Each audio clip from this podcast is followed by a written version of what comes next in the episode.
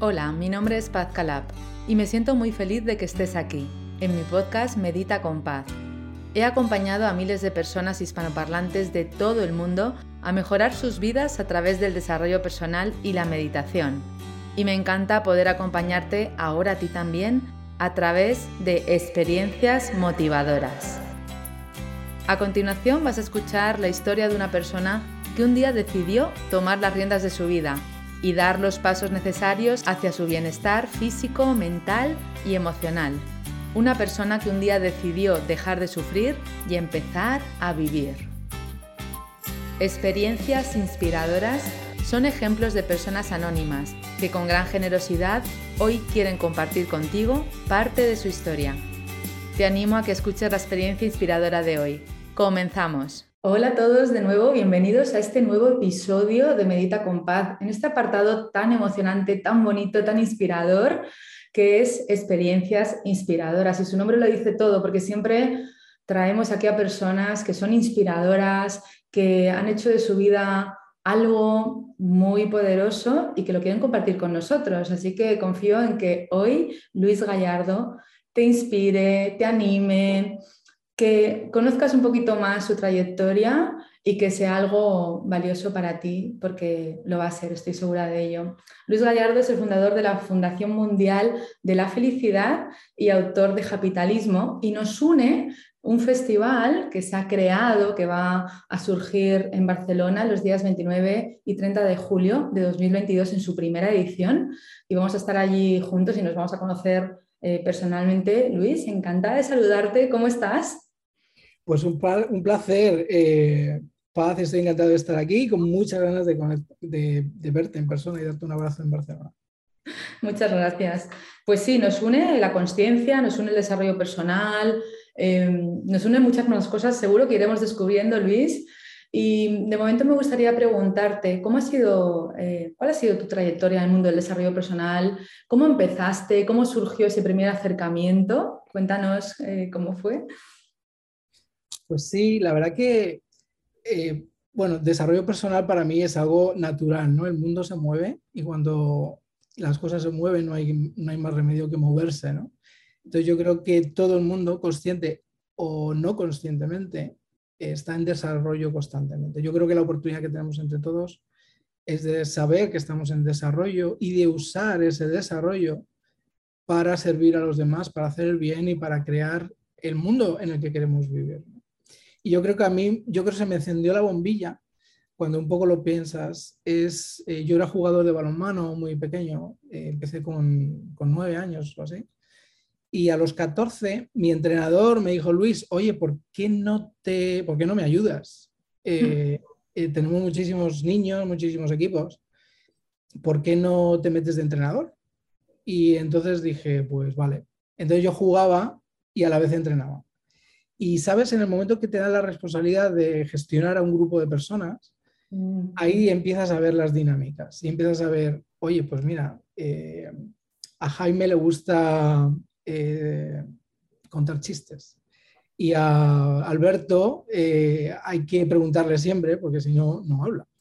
Y entonces, claro, cuando, cuando tienes 14 años y estás expuesto a grupos de personas, empiezas a, y a mí me, me, llamó mucho la curiosidad de cómo todos éramos tan distintos, pero al final nos unía a todos el pasárnoslo bien, eh, jugando y luego jugar partidos. Y algunos lo ganabas, otros no lo ganabas.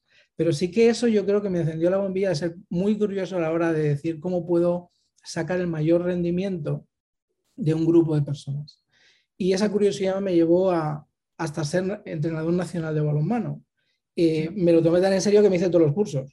Y ahí, rápidamente empiezas a aprender la importancia de la técnico-táctica, de la psicología, y eso te empieza eh, a llenar también a ti, ¿no? Y de ahí pasé a estudiar sociología y aplicar, en este caso, más a comunidades y sociedades de una forma, pues, más de, de la carrera, ¿no? Con lo típico cinco años estudiando cómo funcionan los grupos. Era gracioso porque cada vez que aprendí algo, me, volvía a mi equipo y, lo intentaba llevar, ¿no? Todavía me acuerdo en primero. Practicabas con ellos, ¿no, Luis? Era mi, era, mi grupo de practicar de todo. Exacto. Todavía me acuerdo, hay una asignatura que es contratos. Y entonces tú creas un contrato con tu comunidad. Y entonces tú te responsabilizas y te comprometes con algo mientras los demás se comprometen también. Y entonces hasta todavía me acuerdo que me llevé el contrato y creamos un contrato de equipo. Y más me miraba como diciendo, pero a ti qué te pasa. Entonces, yo creo que ahí empezó realmente mi trayectoria de darme cuenta y, y el tercer paso muy importante fue eh, ser observador internacional con Naciones Unidas. Eh, después de terminar Sociología y Relaciones Internacionales, hice un máster de estudios para la paz. Y ahí es donde sí que encaucé toda esta energía que tenía de decir cómo se puede crear cambio colectivo cuando llegué a Bosnia como observador internacional. Eh, me mandó el ministro, Ministerio de Asuntos Exteriores de España, pero yo representaba a España con todo el equipo de Naciones Unidas y de la OSCE. Y ahí tuve la exposición a lo que es el drama, el drama de una posguerra. Y lo que estamos viendo en Ucrania ahora mismo es el drama absoluto de, de la muerte, pero espérate cuando se acaben las, las batallas, lo que nos vamos a encontrar. Y eso es lo que yo encontré allí. Hace 25 años me encontré eh, el drama de las fosas comunes, de la gente que había perdido todo, absolutamente todo. Y sí que ahí una señora que, me, que conocí a las 4 de la mañana en una de estas filas esperando a votar, Blikna, y me acerqué a ella, la vi, la vi súper comprometida, ¿no? Y le dije, oye, es muy pronto, ¿no? Es las 4 de la mañana, estás aquí esperando. Y dice, sí, sí, sí, dice, tengo mucha esperanza. Digo, wow. Y dijo, tengo esperanza de ser un día feliz otra vez. Wow. Y eso dije, bueno, ¿cómo es posible? Que alguien que lo ha pedido todo me dijo, he perdido mis vecinos, mis amigos, mis hijos, no tengo absolutamente nada, pero no he perdido la esperanza de un día volver a ser feliz. Mm. Y yo creo que ese momento se me cruzaron un poco aquí muchas cosas que había vivido y, se me quedó plantada esa semilla. ¿no? Y de ahí pasé, eh, me di cuenta que no quería ser diplomático cuando vi lo que había allí, porque vi que íbamos a observar, pero no podíamos hacer mucho. Y entonces me pasé al mundo, al mundo más del marketing, de la, de la comunicación. Y ahí conseguí al final llegar a ser director mundial de marketing y comunicación para Deloitte, que es una gran consultora.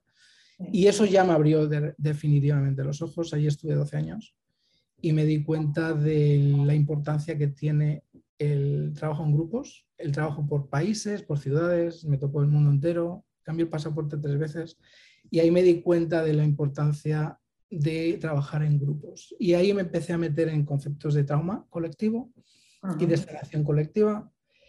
Y ahora eh, una, vez que salgo del mundo corporativo es cuando decido eh, tomarme en serio la construcción de sociedades con nuevos paradigmas. Pero has visto un poco la trayectoria, es, es muy interesante porque no tiene que ver el balonmano con, con el mundo corporativo, pero sí que hay una conexión. Yo creo que la conexión aquí es toda la gestión de comunidades, de equipos y que somos parte de un sistema. ¿no? Y eso es lo que me motiva ahora muchísimo y es decir, vengo justo hoy de Colorado, eh, un grupo de 15 cuidadoras y dos cuidadores, que es una población invisible, es personas que están cuidando a gente con discapacidades y, en un momento determinado se pierden, pierden su, su, foco. Y nosotros lo que hacemos es llevarlas a medio del bosque, en las rocosas, pasamos cuatro días en medio de la naturaleza con un programa súper eh, fuerte de reconexión con uno mismo, con su comunidad y con la naturaleza, y de ahí salen eh, transformados. ¿no? Entonces, un poco mi foco ahora mismo es este concepto de, de sanación colectiva a través de o trauma que nos para o oportunidad de crecer tras el trauma, ¿no? que esto es algo que podemos hablar, como tienes un trauma y puedes crecer, eh, igual que puedes quedarte muy deprimido, ¿no? pero también puedes crecer.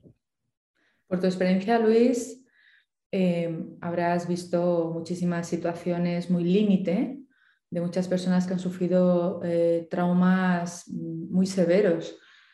Eh, ¿Tú crees que siempre se puede salir de ese trauma y volver a empezar y, ser feliz, como decía esta querida señora?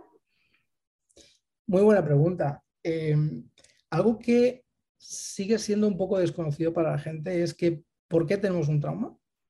¿Y qué pasa después? Entonces la gente normalmente tiene la percepción de que hay estrés post-trauma. El, concepto de estrés, estrés postraumático es muy conocido. Mm. Lo que la gente no sabe tanto es que hay el doble de posibilidades de crecer después de un trauma mm. que de tener estrés mm. postraumático. esto es muy importante que lo sepamos, porque esto es una motivación. Es decir, tengo un problema, tengo un trauma, hay doble de posibilidades que crezca que me deprima. Y si sabemos esto, lo que hay es que prepararse desde el primer momento que estamos eh, teniendo ese trauma. Y ese trauma puede ser eh, eh, perder a alguien, perder a un ser querido, tener un accidente, perder un trabajo. Hay, miles de posibilidades que nos, que nos exponen a tener un trauma, más grande o más pequeño.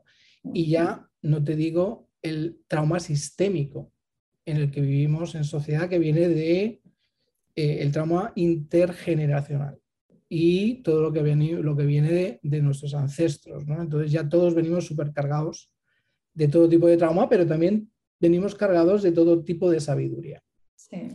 Entonces, Los y las cargas ancestrales, ¿no? que no podemos dejar de mirarlas porque no nos corresponden y soltar lealtades también.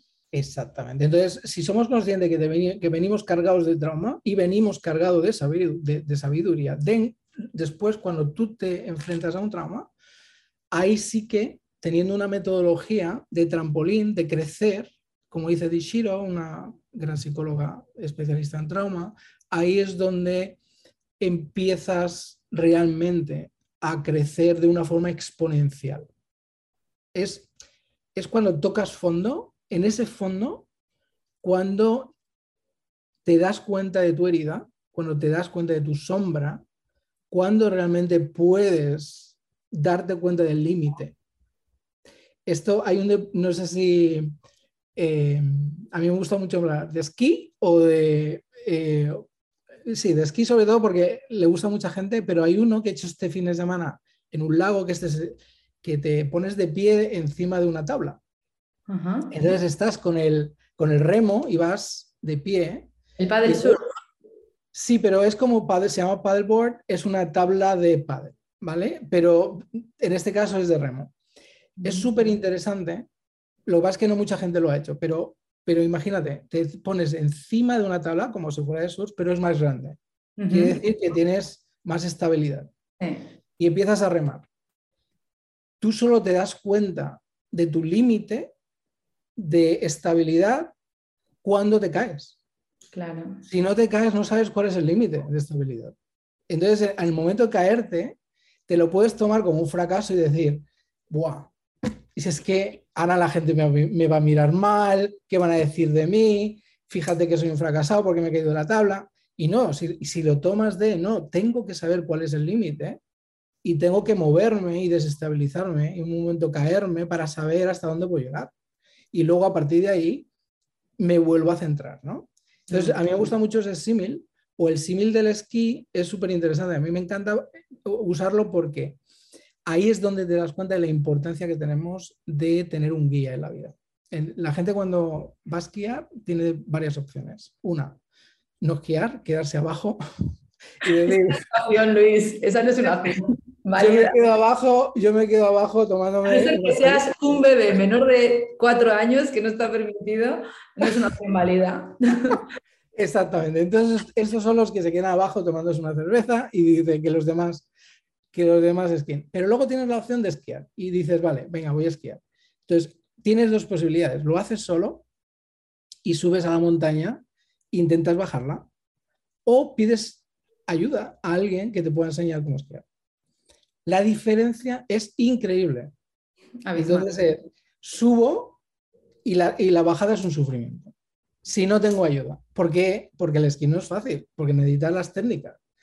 Y entonces en el esquí hay tres cosas claves que hay que hacer, como en la vida. Uno, saber cómo girar, moverse cuando pasa algo. Saber cómo levantarse cuando te caes. Y saber frenar. Ya está.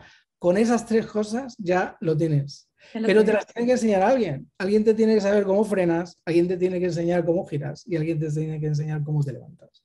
Y esa es la opción del... Y mucho mejor que no sea una persona de confianza porque te va a decir, venga, que es muy fácil, ¿no? Exacto, claro, alguien de confianza que no sabe te va a decir, no, pero si esto es una tontería, si esto...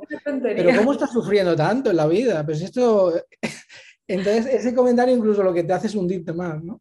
Sí, sí, sí. Por eso hemos de buscar profesionales que de verdad sepan y nos, y nos guíen y nos orienten y mentores que, que nos impulsen y que nos ayuden eh, a seguir avanzando y evolucionando y, y, sacar y desplegar todo nuestro potencial, porque no, no siempre sirven los más cercanos, los amigos, los familiares, ¿no? sino que eh, crecemos también a través de personas que saben y han pasado por ese proceso. Así es, entonces el concepto de trauma es lo mismo. Si tú sabes que puedes crecer después de un trauma, tienes que prepararte. Lo que no vas a hacer y no va a ser posible es tomar atajos, porque los atajos, en este caso, nos van a hacer volver otra vez al punto de partida.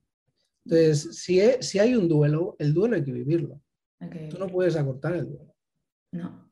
Tú lo que tienes que hacer es disfrutar, entre comillas, de ese duelo para salir de, después fortalecido. Pero tienes que... Transitarlo.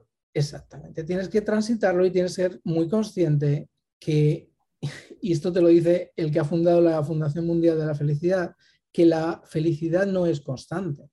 La mm. felicidad es una onda, es una onda con valles y con picos. Igual que todas las emociones, igual que la energía y, las, y la vibración. Entonces, todos son ondas, pues ¿cómo no va a ser una onda el trauma? Y cómo no va a ser una onda la felicidad, todos son ondas.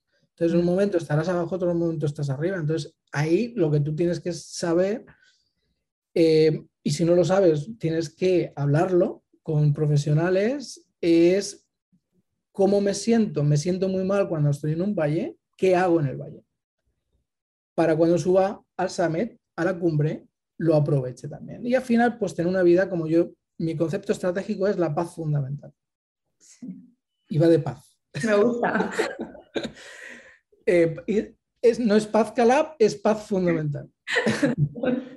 Pero el concepto de paz fundamental, y aquí he llegado después de haber investigado muchísimo y hablado con muchas fuentes. Eh, es algo que me lo llevo pasando pipa los últimos 10 años y, ese, y me voy a las fuentes. Entonces me voy a Sadhguru, me voy a Deepak Chopra, me voy a eh, el silencio, es la mayor fuente en muchos casos, pero he tenido la suerte de entrevistar pues, a más de mil, mil y pico fuentes ahora mismo en el mundo y me he recorrido el mundo eh, conociendo a este tipo de personas. ¿no?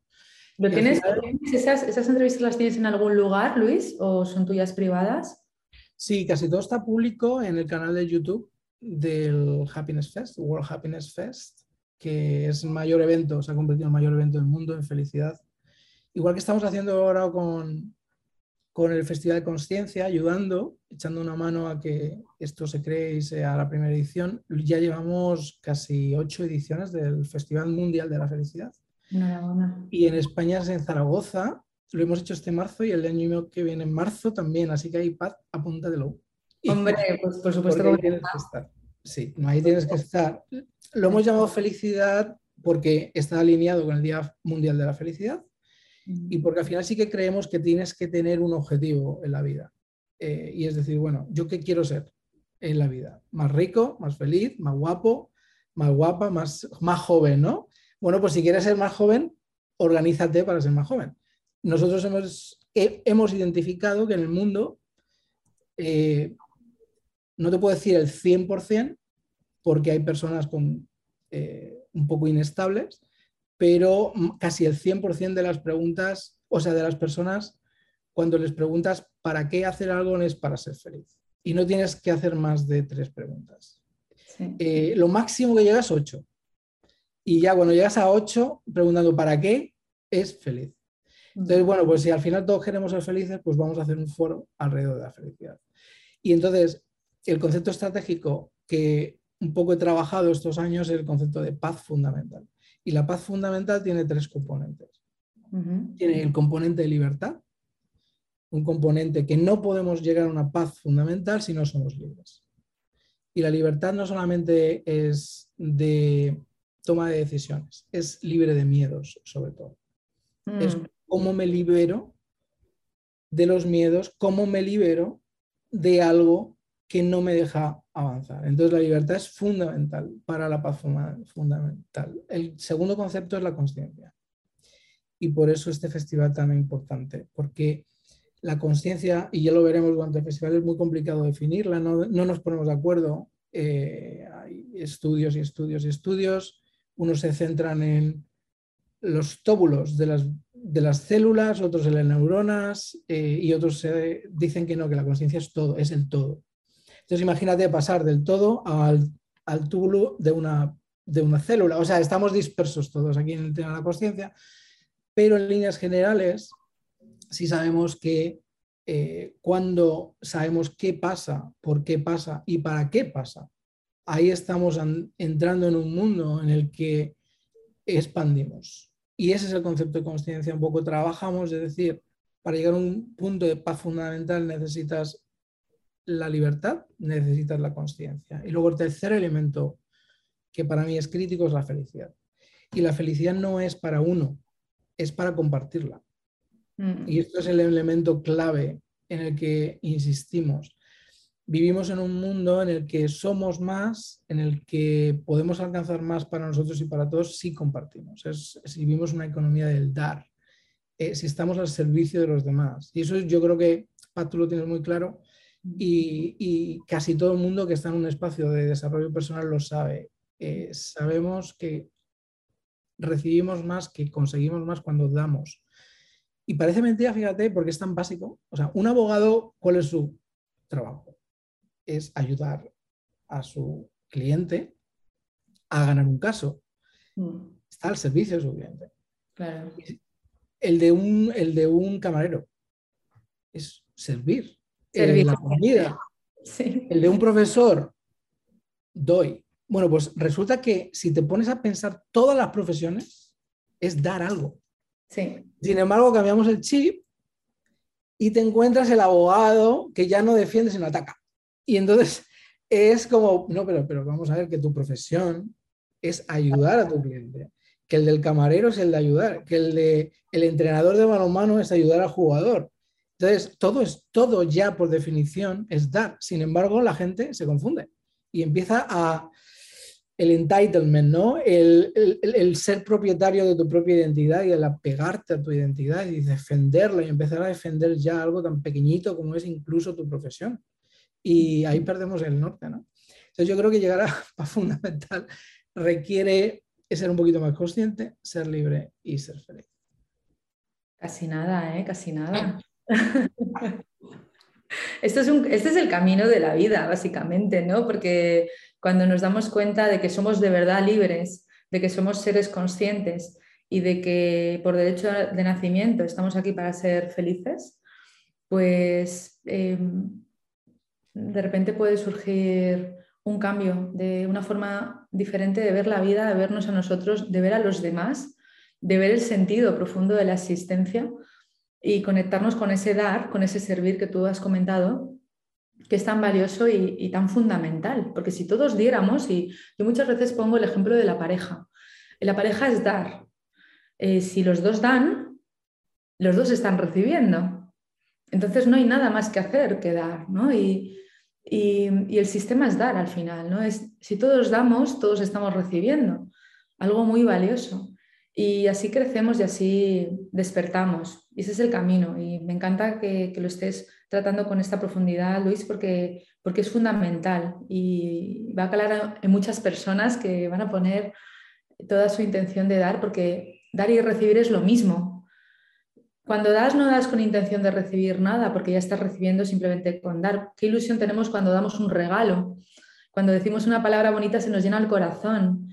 Eh, cuando, cuando estamos haciendo un favor a, un amigo, a un familiar, a una persona querida o a un desconocido y lo hacemos de verdad con conciencia y con alegría y con generosidad, se multiplica el amor que está surgiendo de ese, de ese evento. Y luego se recibe de tantas fuentes distintas, de tantas, tantos acontecimientos diferentes que no tenemos ni que pensar en, en lo que vamos a recibir ni cuándo, porque es inevitable, porque no lo hacemos con esa intención, pero hay un fluir de la vida, hay unas leyes naturales de la vida que tienen que ver con esto. Y entonces no hay que hacer nada más que pensar en esa generosidad natural eh, del ser humano que es dar para mejorar el mundo. Y cuando se mejora el mundo, se mejora el mundo individual, porque somos todos un sistema, como tú bien decías, Luis. Me encanta que, que lo estés tratando de esta forma.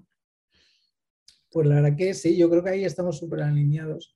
Algo también que, sabes cuando ya estás en el mundo de conscientemente dar y, ayudar a la gente a dar. Por ejemplo, nosotros tenemos una, una metodología, la que hemos usado, por ejemplo, con este grupo en Colorado. La última etapa de siete es elevar y elevar a los demás que es como dar, ¿no? Pero dar en este caso es muy consciente, porque tú lo que ayudas a alguien es a elevarle. En el, en el momento que tú elevas, que significa darle las herramientas, darle la motivación, el apoyo, crear una base segura, ayudar con una red de apoyo, estás elevando a esa persona, ayudando a que ella dé. Mm. Entonces yo he pasado de grupos, pues pues por ejemplo, con intento de suicidio, a salen de un programa siendo líderes del programa. Exacto. Y se convierten en líderes del siguiente programa. Pues imagínate cómo puedo pasar de una situación totalmente desesperada a una situación en la que me, convierte, me convierto en un líder comunitario. O sea, ¿cómo es posible que pueda perder la vida a ser uno de los líderes de la comunidad? Esto es la vida. La vida es centrarnos en elevar a los demás. En el momento que elevamos a los demás, estamos elevando toda la narrativa. Estamos hablando, elevando no solamente la vibración, sino la expectativa, la esperanza de tanta gente que ni siquiera se había dado cuenta que podían hacerlo.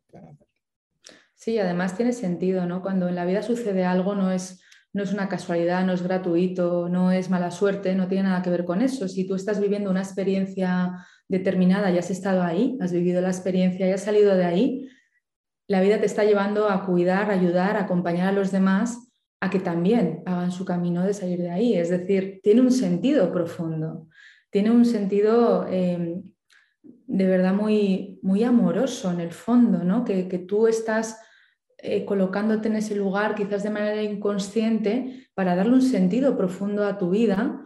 Em, y entonces es cuando lo tiene, ¿no? Y eso que parecía que era tan horrible, tan traumático, eh, tan límite, que en lo que tu vida perdía sentido, de repente se convierte en el motor de tu vida. Y es dando a los demás eh, y acompañando en ese tránsito en el que tú ya has estado. O sea que la vida tiene un, profundo sentido que cuando nos quedamos en la superficialidad es imposible comprenderlo. Jamás lo vamos a comprender desde ahí. Por eso, em, cuando nos conectamos con la vida y con el todo, con todo, estamos todos en conexión, es cuando de verdad podemos eh, percibir la magia, el poder o, la fuerza de la vida con, con todo lo que es. Totalmente de acuerdo.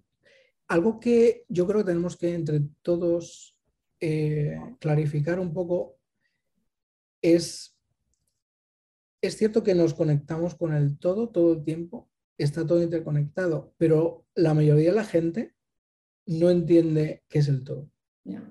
¿Verdad? Entonces es como, ya me he perdido, porque cuando me conecto con el todo es como que somos uno, pero no somos uno, somos muchos, pero estamos interconectados. Entonces, esa, es algo que le asusta a mucha gente. Es decir, no, pero vamos a ver, yo no soy tú, tú no eres yo, yo no soy eso, la naturaleza, el árbol, me estás diciendo que yo soy un árbol. Bueno, en realidad somos materia en un 0,00001%, todos energía en realidad. Y estamos en todas partes, porque lo sabemos eh, a través de lo que estamos descubriendo con todo el concepto de física cuántica. Entonces, pero imagínate lo que sabremos dentro de 20 años o dentro de 30, vamos a saber otras cosas que nos van a cambiar también la perspectiva. Pero algo que sí que es súper interesante es ver que hay mucha gente que tendría la posibilidad de dar un salto y tener una posición de responsabilidad y corresponsabilidad con sus comunidades, pero no lo entienden. No lo entienden porque no les llega el concepto. Entonces yo creo que ahí lo que estamos haciendo con este Festival de Conciencia, lo que tú haces todos los días, lo que nosotros hacemos con la Fundación del Festival es dar y traer a personas que pueden contarte el mensaje de la forma que tú lo entiendas. Mm. Y unos lo van a entender con oneness, con la unidad, y otros lo van a entender con eh, el haber cuidado a mi hijo eh, paralítico desde que ha nacido. Mm. Y eso es lo que me ha hecho conectar con, con, con, con, el amor, ¿no? En muchos casos. Así que estamos en un espacio muy interesante que, que necesita distintos mensajes también. Sí, y otros, y unos en el Festival de la Consciencia, unos lo van a entender a través de la ciencia, otros a través, a través de la espiritualidad, otros a través de, de los negocios, otros a través de, de, la educación, y al final vamos a llegar todos al mismo lugar, ¿no? Pues son diferentes mensajes para diferentes mentalidades o formas de vivir eh, la vida, y al final, pues eh, vamos a llegar todos al mismo lugar. Y yo siempre pienso, Luis, no sé si tú lo piensas así, que en este mundo material eh, quizás el último día de nuestra vida nos daremos cuenta de que iba esto, pero en algún momento nos vamos a dar cuenta. Cuanto antes nos dimos cuenta, pues mm, creo que es más interesante, ¿no? Porque vamos a ahorrarnos mucho sufrimiento. Cuando ya comprendemos de verdad de qué va esto de la vida, el ser humano y, y lo que significa vivir en su más amplio sentido, pues dejamos de sufrir, porque ya estamos a disposición de la vida. No quiere decir que no hagamos nada ni que nos dejemos arrastrar por los acontecimientos, todo lo contrario, tomamos conciencia de, cada momento y responsabilidad, divina responsabilidad, me gusta decirlo así, de, lo que somos cada uno y lo que podemos aportar a, los demás y al mundo para seguir evolucionando, para seguir creciendo como personas y como seres humanos y como, como eh, sistema que somos. Totalmente de acuerdo. Hay una meditación que se hizo muy famosa porque es la que el Dalai Lama explica, que él mm. hacía cinco veces al día, ¿no? y es una meditación de morir. Entonces, tú estás meditando y estás eh, muriéndote en esa meditación. Y naces de nuevo. Entonces, imagínate nacer diariamente tres, cuatro veces, que es una meditación que te baja constantemente a la realidad de decir, este es eh, el final, aunque ya están todas estas teorías de la muerte de la muerte, ¿no? Y es decir, bueno, pues va a haber vida infinita, bueno, de momento no la hay. Eh, sí la hay a nivel de vida infinita, a nivel de energía, eh, porque eso queda por ahí, ¿no? Y al final, bueno, hay muchas teorías que van a ser muy divertidas verlas todas, ¿no? Vida entre vidas, es algo que a mí me apasiona. ¿Qué pasa entre vidas? Los que creen en la reencarnación entre un cuerpo y otro, todo hay una teoría, ¿no? Eh, y hay mucha investigación incluso. Pero esa meditación, eh, para los que no se han enfrentado a la muerte o directamente o a través de alguien muy cercano, realmente te da la perspectiva. Y te da esa perspectiva de decir, bueno, eh, esto es lo que es. Y si es así, ese es el momento en el que tú puedes tomar una decisión. Esto es cierto y esto es algo que debatimos mucho en el concepto de felicidad. La felicidad es una opción, eh, sí, pero para los que pueden elegir. Entonces, eso hay que matizarlo también. No todo el mundo puede elegir.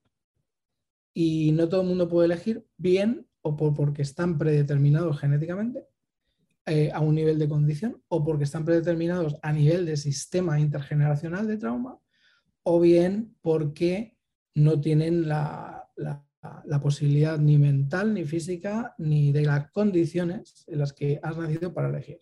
Entonces hay que tener cuidado con las cosas, las eliges tú. Eh, bueno, hasta un punto, sí.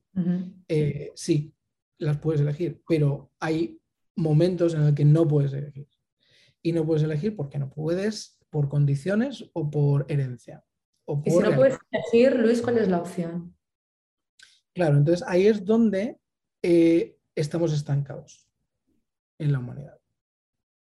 Porque hemos decidido crear sistemas que no benefician al desarrollo personal, no benefician al desarrollo no de tener, sino de ser.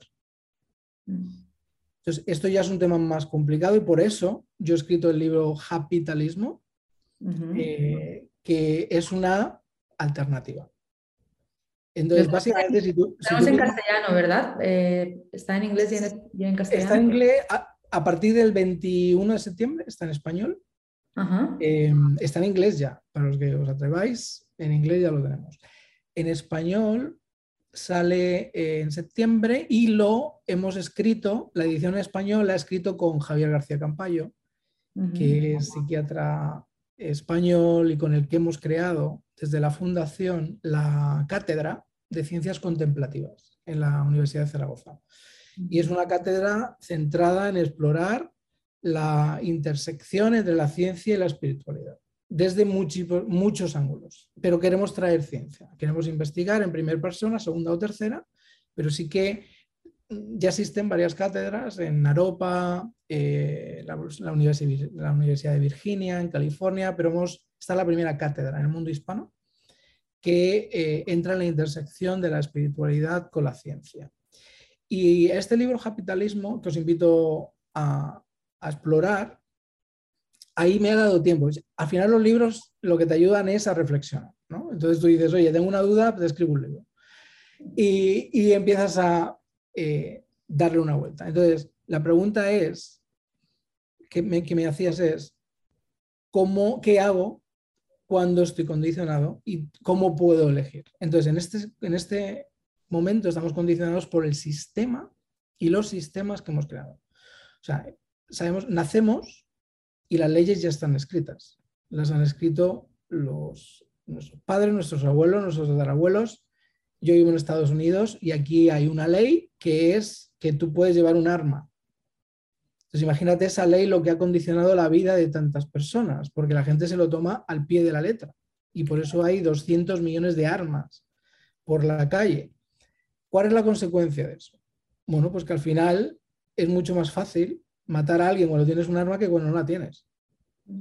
Por eso, al final tienes tiroteos, pero no quiere decir que sea solo por tener el arma, es que hay un sistema completo que defiende el derecho a defenderse o a atacar y ese sistema no lo hemos creado los que vivimos hoy en este mundo. Lo han creado otras personas y lo ha creado otro momento y nosotros tenemos la herencia de todos esos sistemas. Entonces, ahora mismo vivimos con la herencia de tantos sistemas creados por personas que creyeron en un momento que era el sistema adecuado. Pero si tú miras en, a lo largo de la historia hemos pasado por feudalismos, hemos pasado por imperialismos, hemos pasado por todo tipo de ismos.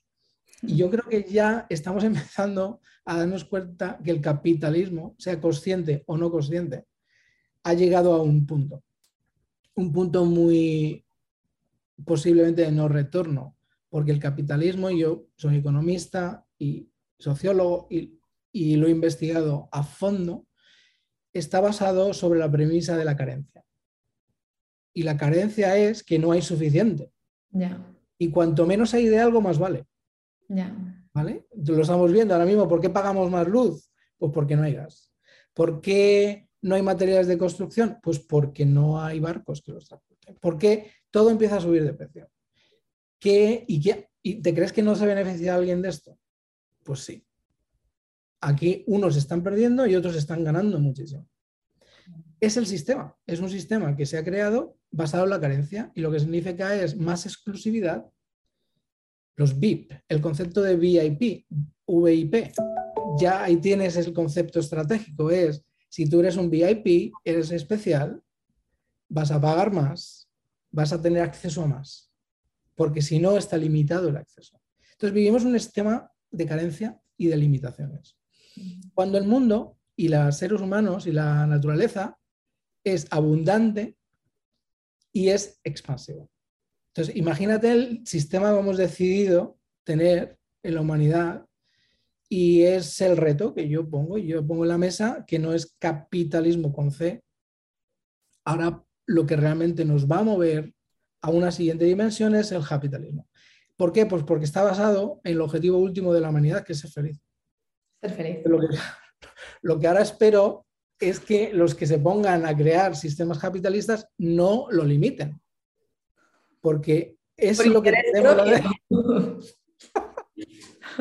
La, felicidad es infinita, por favor, no la limitemos, que no acabe en una tienda. Cuando la felicidad acaba en una tienda, tenemos un problema.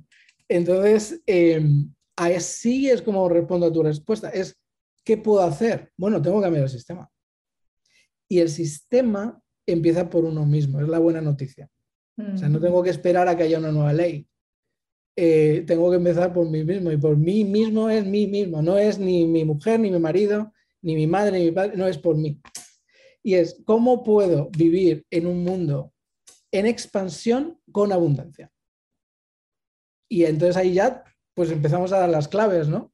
¿Cómo se hace? Pero, esas, pero esa es la respuesta un poco. ¿Cómo se hace? ¿Cuáles serían las tres primeras claves, Luis? Bueno, tú hablas mucho de ello, ¿no? Ya sabes, mi, madre es una fan tuya. Eh, y lo primero que me dijo es, saluda paz, me encanta. Gracias. Eh, bueno, el primer, el primer paso es eh, darte cuenta de qué está pasando. En inglés se llama awareness. ese es el primer paso. ¿Qué pasa? Que hay un paso antes de ese, porque no todo el mundo se da cuenta de las cosas. Entonces, ¿cómo me doy cuenta? Ahí es donde tenemos que ir a los activadores.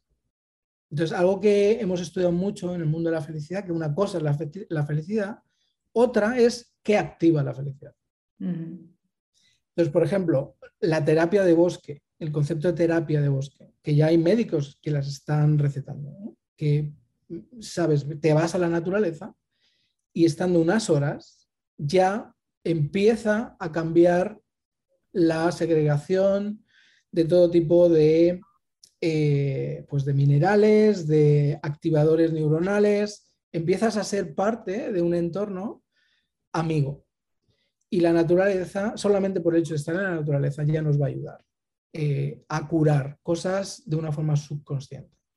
Entonces, sabiendo que el 95% de nuestra vida está en el subconsciente, tenemos que activar lo que hagamos desde el subconsciente. Entonces, eso ya es un paso muy importante, porque eso no lo aprendemos. No lo aprendemos hasta que tenemos que ir a un, terapeuta o a alguien que nos empiece a hablar de esto. Esto, pues nuestra invitación desde el capitalismo es que esto forma parte del currículum escolar desde el minuto cero y que los niños empiecen a hablar de inteligencia emocional, de emociones, de habilidades socioemocionales, de cómo relacionarse en grupos, de cómo saber si tengo ansiedad en un momento determinado, el miedo de dónde está, de dónde está la raíz y demás. ¿no? Entonces, primer paso es darse cuenta. Para darse cuenta tienes que activar. Y los activadores, la suerte que muchos, eh, hay muchísimos, hay miles de activadores. A algunos les activa el chocolate, a otros están en la naturaleza, a otros una conversación eh, agradable con un amigo, a otros ver una película, el arte. Eh, hay muchísimos activadores. En el momento que empiezas a activar, empiezas a dar el primer pasito de darte cuenta. Y darte cuenta es qué pasa. Segundo es por qué pasa. Y ahí ya nos hemos quedado el 95% de la, de la humanidad. No sabemos por qué. Somos autómatas que nos movemos por el mundo y, y muy pocos se paran para pensar por qué. Ese es el segundo paso. Entonces, el primero es qué, el segundo es el por qué y ya el 0,001 eh, llega al para qué. y entonces, ¿para qué me está pasando esto? Y esa es la señal, ¿no? Y ese es el momento en el que tú dices, ah, vale. Al final te mueres y en el momento que te está muriendo, ah, ahora me doy cuenta para qué pasó eso. por suerte ahora cada vez más y por eso la gente tiene que venir al Festival de la Conciencia y a todo lo que hacemos es darte cuenta lo antes posible para qué te está pasando esto porque al final son todo señales y son todo lecciones de vida, ¿no? Pues te ahorrar años de sufrimiento. yo empezaría por ahí.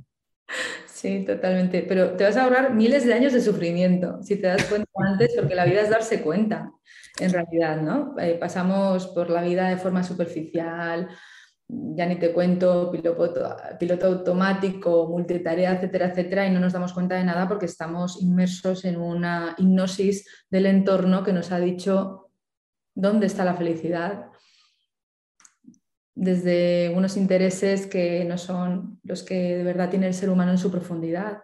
Y como nos lo hemos creído, pues sufrimos por ello. Entonces vamos a quitar todo eso y vamos a tomar lo que de verdad nos nutre, lo que de verdad nos llena, lo que de verdad tiene que ver con la profunda felicidad del ser humano y lo vamos a ver, lo vamos a ver en muchos sitios porque lo estamos viendo a través de ti, del Happy de la Fundación Mundial de la Felicidad, eh, de todo lo que, de lo que haces, Luis, y también del festival, que vamos a estar juntos en Barcelona los días 29 y 30 de julio de 2022 en su primera edición, donde ya hemos comentado antes que, vamos a hablar, pues cada uno de lo que sabemos, de lo que nos gusta, de nuestra experiencia, de diferentes temas y, desde un lugar eh, de conciencia vamos a ser más de 100 ponentes, eh, va a haber talleres, conferencias, presentaciones de libros, eh, están distintos eh, para conectar también con, uno mismo y con la vida.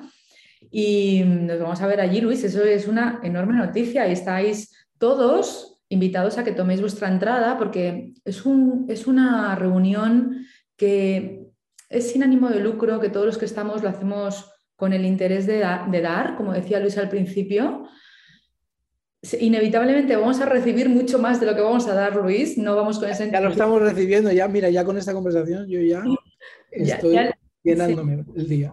Yo también, gracias, Luis, y lo estamos recibiendo ya. Y también queremos que vosotros lo recibáis y que estéis ahí también apoyando este festival bonito que es para todos, para todo el sistema, como decía Luis, para el bien de toda la comunidad y para que también tomemos conocimientos que podamos compartir con otras personas, que son nuestra familia, nuestros amigos, nuestra comunidad, las personas con las que compartimos nuestro trabajo y entre todos podemos hacer del mundo un lugar mejor, empezando a hacer nuestro, nuestro mundo, nuestra vida eh, más agradable y más abundante. La abundancia es el amor, porque al final siempre llegamos a ese mismo punto y ahí es donde, donde estamos todos en, lo mismo, ¿no? en, en el amor. Eh, Luis, ¿dónde te podemos encontrar? Eh, tu página web, tu libro es eh, Capitalismo, el 21 de septiembre sale en castellano también, ahora está en inglés. Mm. cuéntanos redes sociales, web, todo lo que puedas aportarnos para encontrarte y seguir aprendiendo de ti, por favor. Pues muchas gracias, Paz. la web de la fundación es worldhappiness.foundation, o sea, feliciamundial.fundación, worldhappiness.foundation. Mi web es Gallardo World, como mundo. Eh, y las redes sociales también. Así que os animo a seguir compartiendo. Pero ahí es donde nos podéis encontrar. Tenemos una academia, se llama la Academia Mundial de la Felicidad, World Happiness eh, Academy, y ahí tenemos muchísimos cursos mm. gratuitos, casi todos, mm. de, de, cómo poder seguir avanzando. Y luego hacemos unas expediciones divertidísimas y muy transformadoras. En este caso nos vamos a Bután, en Himalaya, Mm. Entre China e India es, un lugar muy especial, 72% es vegetación, eh, tiene el concepto de paz fundamental que hablábamos, totalmente intrínseco a, la evolución y ahí exponemos a una nueva realidad. Y aquí hacemos dos o tres expediciones todos los años, así que ahí os animo también, si alguien quiere ir a una transformación profunda en un retiro, que se venga a Bután con nosotros. ¿Qué fechas son las próximas, Luis? La próxima nos vamos el 3 de octubre. Tenemos un grupo increíble. Eh, y luego abril. Solemos hacer octubre, abril. Y si hay mucha gente, hacemos un tercer grupo. Pero en octubre y abril nos vamos todos los años. ¿Y hacéis cuántos días? Son siete días.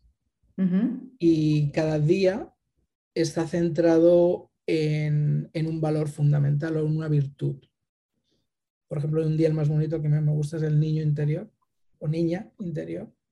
Y ese día es muy especial, vamos a colegios, estamos con todos los niños, nos sentamos, comemos y después hacemos una reflexión muy interesante, meditación alrededor, alrededor del concepto niño o niña interior.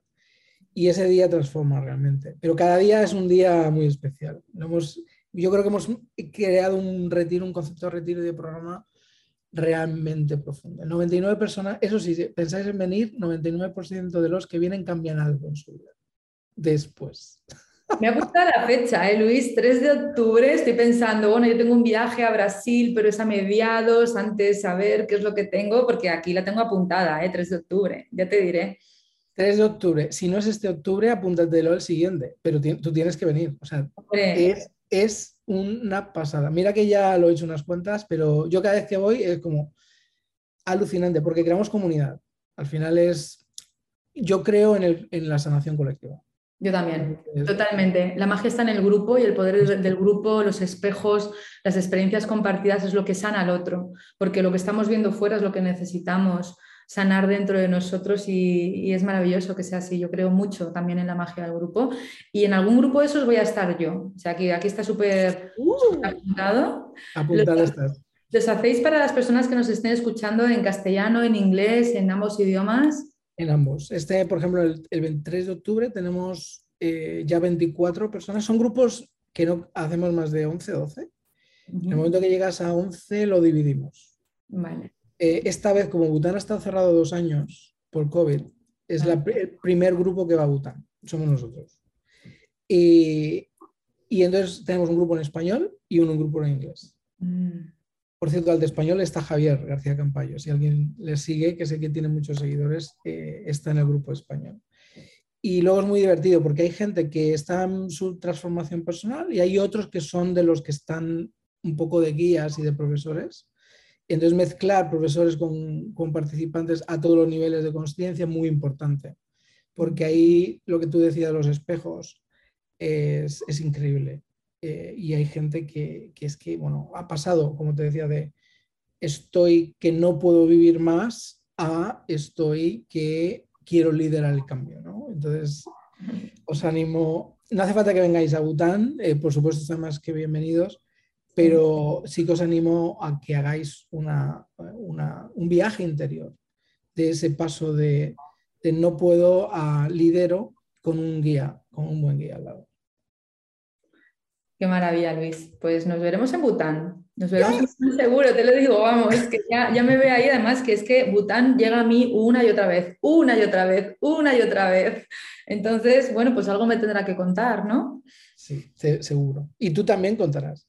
Ah, es lo bueno. Al final, esto es una retroalimentación constante y aquí estamos para elevarnos unos a otros todo el rato.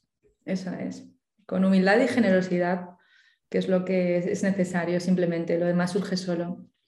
Muchas gracias Luis, me encanta haber estado contigo este rato, me encanta que coincidamos en, el Festival de Barcelona. Para todas las personas que queráis tomar vuestra entrada, eh, hay una web que es www.regalaunapausa.com. Ahí podéis coger la entrada, ahí tenéis el programa, podéis ver eh, dónde estamos, en qué horario cada persona, diferentes horarios, diferentes actividades. Yo desde luego voy a estar ahí al 100%, no me quiero perder nada, sé que hay actividades a la vez, voy a ver cómo me organizo para, tomar toda la información máxima porque es un, regalazo el festival y, sé que voy a aprender mucho. Y también el viaje a Bután, que ya voy a investigar en la web también y ya te diré, Luis, ¿eh? ya te diré. Cuento contigo, tú ya no te escapas. Desde luego, te digo que no me escapo porque no me quiero escapar. Exacto. ¿Qué le dirías a las personas que nos están escuchando para cerrar? ¿Cómo te gustaría cerrar esta, este ratito? Bueno, animando a todo el mundo a, explorar de una forma más consciente. Eh, somos exploradores en un mundo... Eh, es gracioso porque le decía a mi, madre el otro día, eh, el mundo es jugar, estamos en un juego y me dijo, no, no es jugar para todo el mundo. Digo, bueno, bueno, bueno. pero es divertido, ¿no? Porque luego tienes que explicar porque es un juego. Eh, para mí la vida es un juego porque relativizo y porque me gusta explorar, pero sé que en muchos momentos la vida es mucho sufrimiento, es muy seria para mucha gente, pero cuanto más relativizas y más lo haces un juego, más lo disfrutas. Entonces, por eso yo terminaría, terminaría ahí. Pero me encantaría reflexionarlo con todos y decir, oye, ¿la vida es un juego? Me sería una pregunta, ¿no? y la dejaría ahí. Y a partir de ahí, a ver qué opina la gente. Por cierto, ¿tú qué opinas? ¿La vida es un juego o no? Sé que sí. No es una opinión. sé que sí. Luis, eh, nos veremos en Barcelona un placer haberte escuchado, haber compartido contigo este rato y un beso a tu madre es Luisa, ¿verdad? Eh, Pilar. Pilar, perdón, un beso a, Pilar, un beso enorme, un abrazo gigante a Pilar y un abrazo a todas las personas que habéis estado escuchando este ratito, este podcast, experiencias inspiradoras con Luis Gallardo. Confío en que os haya inspirado, estoy segura que sí. Y dejar aquí abajo en comentarios ¿Para qué os ha servido esta conversación? ¿De qué os habéis dado cuenta? Que será un placer escuchar y leer vuestros comentarios y contestaros. Luis, muchas gracias por estar aquí. Gracias a todos y nos vemos en la próxima. Luis, nos vemos en Barcelona tú y yo. Muchísimas gracias. Nos vemos en Barcelona. Gracias, gracias a todos. Hasta la próxima. Chao. Adiós.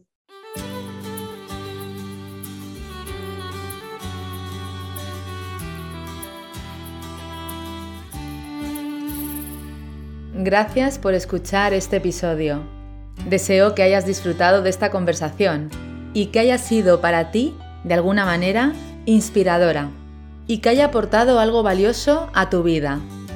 En este podcast, además de experiencias inspiradoras, encontrarás meditaciones y visualizaciones guiadas con mi voz, para que tú también puedas dar los primeros pasos para mejorar tu vida a través del desarrollo personal. Si te ha gustado este episodio, recuerda que puedes suscribirte y también dejar un comentario contándome en qué te ha inspirado esta historia. Te agradezco que compartas esta experiencia con otras personas para que también puedan inspirarse con los testimonios de personas maravillosas que han mejorado sus vidas a través del autoconocimiento y el desarrollo personal. Puedes unirte a mi comunidad a través de mis redes sociales y entrar en mi web www.pazcalab.com, donde encontrarás información sobre mis programas presenciales y online. Por último, recuerda que no estás en esta vida para luchar, estás aquí para disfrutar y vivir en paz. Gracias, nos vemos en el próximo episodio.